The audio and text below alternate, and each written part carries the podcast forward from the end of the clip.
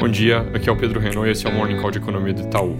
Hoje o destaque do dia deve ser a divulgação do payroll nos Estados Unidos daqui a pouquinho, um dado que está sendo bastante aguardado e que pode definir melhor o humor dos mercados depois de uma semana meio mista. Consenso de mercado é a criação de um milhão e meio de empregos no mês de julho, desvios grandes devem causar reação, de otimismo se vier mais forte e alguma correção dos mercados, principalmente americanos, que já praticamente apagaram perdas recentes caso o número venha mais fraco. Ainda nos Estados Unidos, decisões recentes do presidente Trump geraram barulho, mais importante importante é que ele intensificou a campanha de ataque às empresas de tecnologia chinesas com uma ordem executiva que dá 45 dias aos negócios americanos para parar de lidar com a TikTok e a WeChat. É um movimento que é visto como uma forma de forçar a venda das divisões dessas duas companhias nos Estados Unidos para alguma empresa americana. Além disso, ele falou que os Estados Unidos vão impor tarifas de 10% sobre importações de alumínio canadense. Isso, como a gente já tinha alertado, são ações que vêm num contexto eleitoral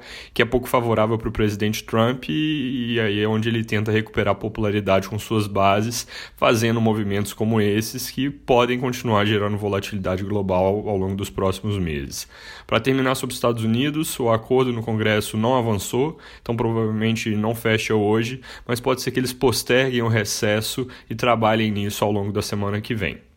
Na Europa, a produção industrial da Alemanha confirmou as expectativas que surgiram com os dados positivos ontem. Ela teve alta forte de 8,9% em junho. A gente estima que a indústria na região como um todo deve ter subido cerca de 11%. Indo para a China, dados de exportação para o mês de julho também vieram bons, tiveram alta de 7,2% contra julho do ano passado, isso indica melhora da demanda global, mas importações recuaram um pouquinho na margem, apesar de outros indicadores da demanda doméstica estarem mostrando melhora. Para fechar o internacional falando sobre Covid na semana, o novo mini surto na China continua recuando com medidas fortes do governo, mas na Espanha o aumento do número de casos que tinha dado uma certa vacilada ainda preocupa, apesar de não estar está se espalhando para os outros países e ser composto por uma maioria de casos assintomáticos. Nos Estados Unidos, contágio tardio vai recuando, com queda de casos e de mortes, enquanto no Brasil os números estão mais ou menos estáveis, mas em patamar alto. Vindo para o noticiário local, ontem o Senado aprovou o projeto que coloca um teto para juro de cartão de crédito e cheque especial.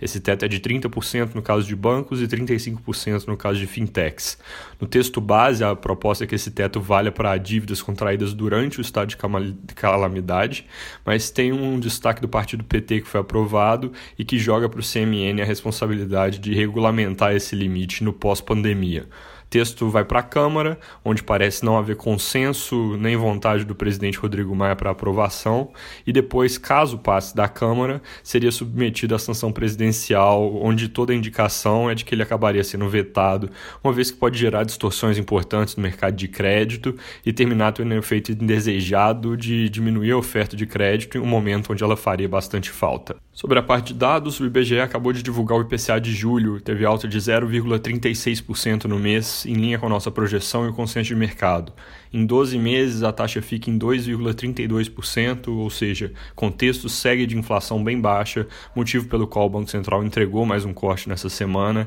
e agora deve manter o pé no acelerador com juros em 2% por um tempo. Para fechar, daqui a pouco a gente publica uma revisão de cenário com poucas mudanças para o cenário doméstico, além da taxa de câmbio, que deve acabar ficando em nível menor no fim de 2020 do que a nossa projeção anterior de 5,75, não por causa de uma melhora do ambiente no Brasil, mas porque o cenário externo está ficando um pouco mais favorável e porque a gente enxerga que o dólar deve perder força contra as outras moedas. Detalhes e números certinhos sobem daqui a pouco no nosso site, aplicativo e tal Análise Econômicas. É isso por hoje, bom dia e bom fim de semana.